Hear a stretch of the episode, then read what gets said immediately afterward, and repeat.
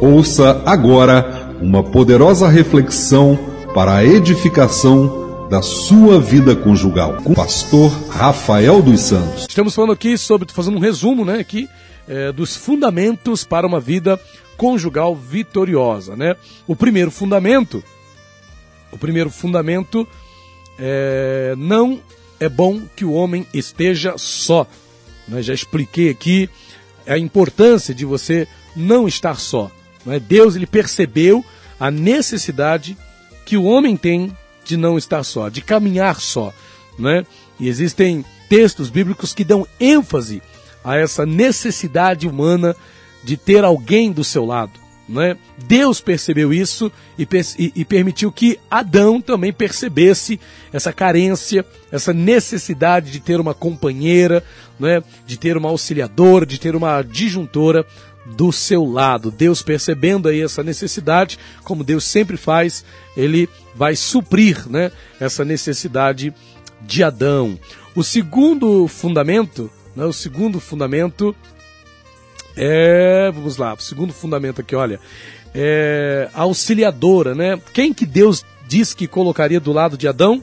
A auxiliadora, a adjuntora, né? Alguém que estivesse diante dele, alguém que o auxiliasse, alguém que o correspondesse conforme as diversas traduções do texto de Gênesis 2,18. Disse o Senhor Deus: Não é bom que o homem esteja só, faria uma disjuntora que esteja como diante dele. Vale lembrar que esse é o texto também que nós estamos é, utilizando aqui nessa, nesse estudo né, que nós fizemos. Né? Vai até o versículo 25. Então, tudo, tudo, todos esses fundamentos foram retirados é, desse, desse estudo, tá bom? Fundamentos para uma vida conjugal vitoriosa. E será um prazer ministrar esse estudo aí na sua igreja, né? Na sua, se bem que esse tempo, né, tá difícil aí, as igrejas estão a maioria delas fechadas, mas estamos à disposição para ministrar esse, esse curso onde formos é, é, convocados para fazê-lo. Bom, o terceiro, ah, o segundo fundamento, né? É, Deus falou o quê?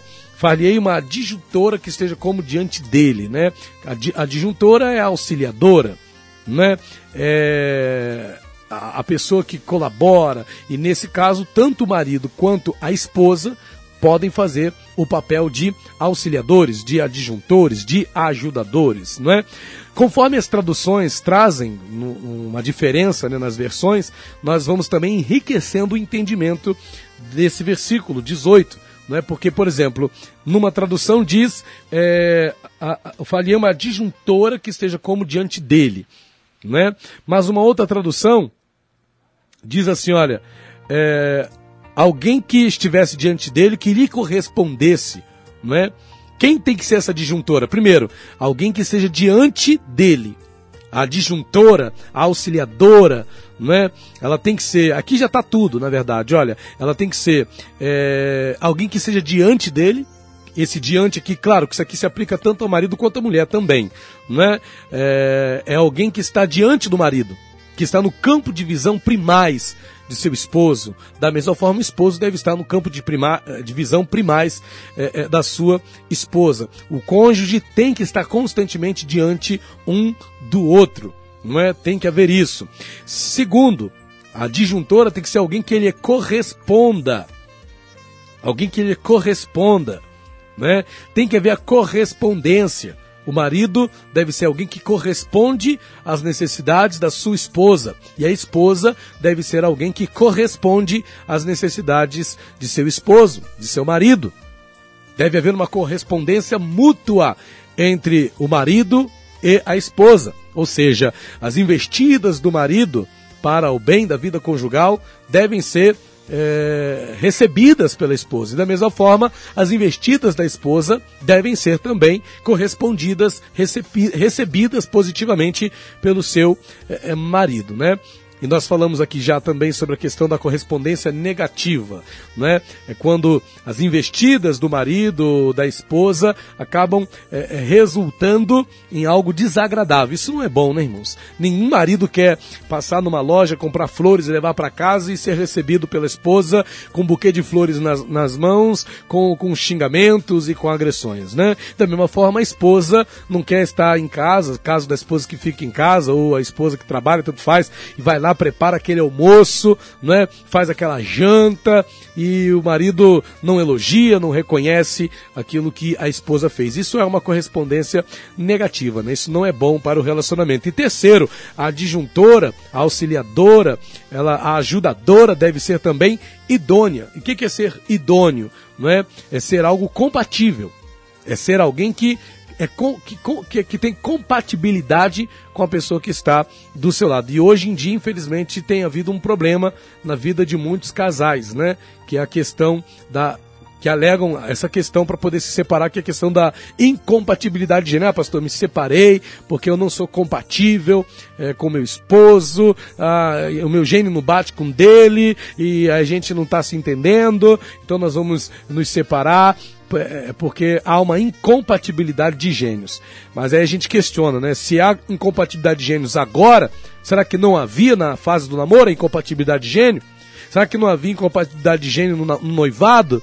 O problema também hoje em dia é que as pessoas estão pulando etapas, né? Hoje já se parte para morar junto, não quer se saber de respeitar as, as etapas, as fases, não é, pelos quais o relacionamento precisa passar. Não é, não é simplesmente ir morando junto, não é? Hoje em dia está assim. Existem etapas, não se pode queimar as etapas. É bom respeitar as etapas. Se existe o um namoro, então namore corretamente, biblicamente, da forma que agrada a Deus. Se tem um noivado, então seja noivo. Tem, né? um, é um nível, um segundo nível de relacionamento para poder, enfim, chegar ao casamento de forma madura, né? não entrar numa aventura, porque infelizmente muitos estão indo aí, é, entrando para morar um com o outro, vai morar na casa dela, ou ela vai morar na casa dele, e vão viver uma aventura. Se der certo, deu, se não der, não deu. E isso não é bom não é? Não só não é bom espiritualmente, como também não é bom é, moralmente, não é bom é, é, é, psicologicamente, emocionalmente. Com certeza, relacionamentos deixam marcas e há pessoas carregando marcas que se tivessem respeitado as etapas, não estariam carregando. O terceiro fundamento, claro, irmãos, eu estou falando aqui nesse último bloco de forma resumida, porque de qualquer forma não daria para passar tudo hoje, né? Mas resumindo aqui, só para você ter aí o um entendimento. O terceiro fundamento que a gente tira também desse texto de Gênesis 2 é o deixar pai e mãe. Né? O terceiro fundamento é isso: deixará pai e mãe. Né? Tem gente que casa, mas ainda continua é, preso é, nos laços é, de comunhão que foram desenvolvidos na instituição familiar. Né? E esses laços, na maioria das vezes, são intensos.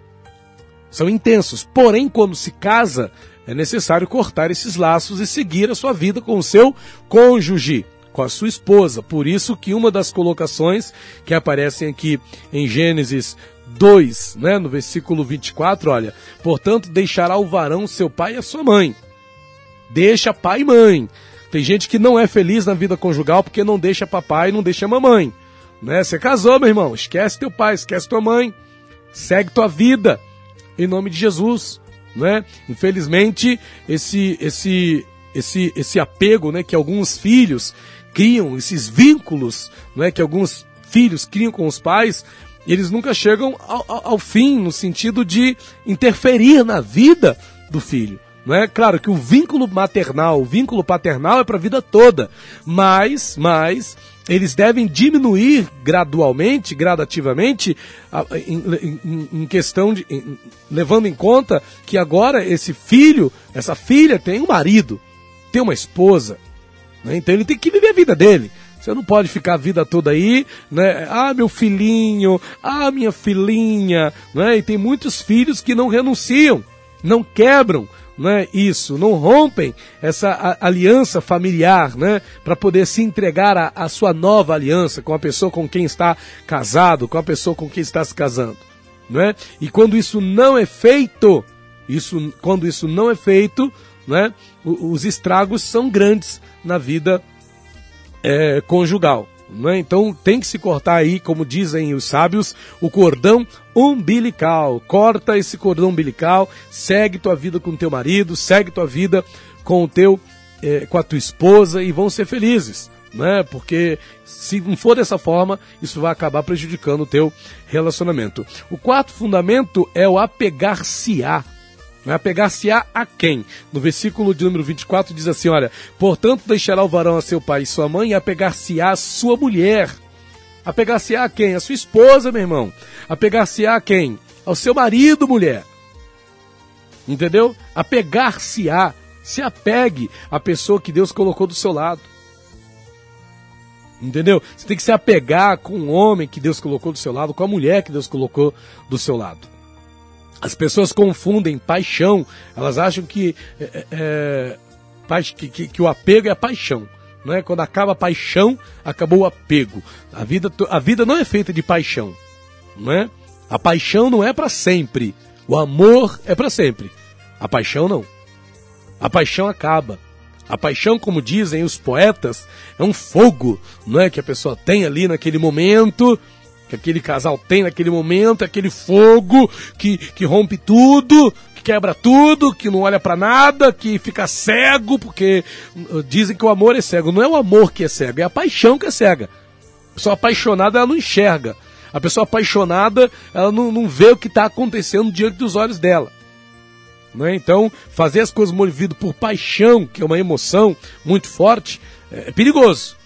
Né? O que a palavra fala é que tem que haver apego. Apego não é fruto de paixão, apego é fruto de amor, de aprender a conviver com a pessoa que está do seu lado. Então você se apega a essa pessoa, não porque ela seja perfeita, não porque ela tem as qualidades que você é, sempre procurou numa pessoa para você poder se relacionar com ela, não.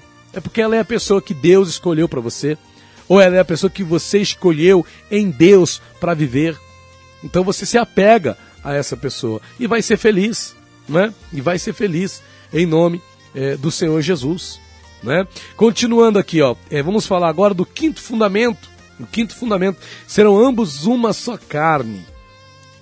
Versículo 24 ainda, e apegar-se a sua mulher e serão ambos uma só carne. Eu gosto de falar que dos níveis de relacionamentos humanos que existem, o mais vamos dizer assim, intenso é o que é permitido na vida conjugal. Isso em termos de relações humanas, né? Estou de relações humanas. E nenhum outro tipo de relação humana há uma intensidade de, de, de, como é que fala? De união como há na vida conjugal. Como há na vida de um marido e de uma esposa. Em que outro relacionamento você pode ser uma só carne com alguém? Você vai ser uma só carne com um amigo? Você vai ser uma só carne com, com, com, com um filho? Não, isso não é possível. Com uma mãe, isso não é possível. Você só consegue ser uma só carne com o seu marido, com a sua esposa. Olha a intensidade, a intensidade da relação da vida conjugal. É algo extraordinário. Você tem que regar isso e permitir que essa intensidade de relacionamento aconteça aí no seu relacionamento, né? Que haja de verdade essa esse um só carne entre você e sua esposa, entre você e seu marido. O sexto fundamento, e ambos estavam nus Versículo 25, Gênesis 2, 25. E ambos estavam nus, o homem e sua mulher, e não se envergonhavam. Aliás, deixa eu ficar só aqui nisso, né? E ambos estavam nus. O que é que esse estar nu aqui, gente? O que é esse estar nu? O marido tem que estar nu diante da esposa. Não deve haver nada que o marido possa esconder da esposa e também não pode haver nada que a esposa queira esconder do seu marido. Não pode haver. O marido não pode esconder, não tem, não tem que haver segredos entre o marido e uma esposa. Não pode haver segredos entre um homem e uma mulher que se casaram. Eu estou nu diante da minha esposa e a minha esposa está nua diante de mim. O que, que eu posso esconder dela e o que, que ela pode esconder de mim? Né? Tem homens e, e, e mulheres que se escondem um do outro, até no sentido físico também. A esposa tem medo de ficar nua na frente do marido ou vice-versa. Isso não é o que deva acontecer na vida conjugal, isso não é o que deva acontecer num relacionamento, né? Tem que se é, ter cuidado com isso. E para a gente concluir, claro, irmãos, eu fiz aqui um resumo. O sétimo, o sétimo fundamento é o seguinte: e não se envergonhavam. E não se envergonhavam. Não é isso que diz aqui, ó, Gênesis 2:25, e não se envergonhavam? O que, que é isso? Não havia constrangimento entre o esposo e a sua esposa. E assim deve ser na vida conjugal. Não pode haver constrangimento do marido com a esposa e nem constrangimento da esposa com o marido. Não pode haver nada que cause um constrangimento. O marido tem que olhar nos olhos da esposa sem ter nada a esconder dela, e a esposa deve olhar nos olhos do marido sem ter nada a esconder dele. Isso é não se envergonhar, isso é não se constranger, não é? Isso é estar ali, ó, tranquilo, não tem nada, não escondo nada da minha esposa. Para que, que eu vou me envergonhar diante da minha esposa? Para que, que eu vou me constranger diante da minha esposa? Amém? Bom, esse é o resumo desse nosso trabalho, Fundamentos para a Vida Conjugal, em Gênesis 2. Nós vamos disponibilizar esse áudio no canal do YouTube, tá? SOS Vida Conjugal. Se você quiser, você pega lá em nome de Jesus. SOS Vida Conjugal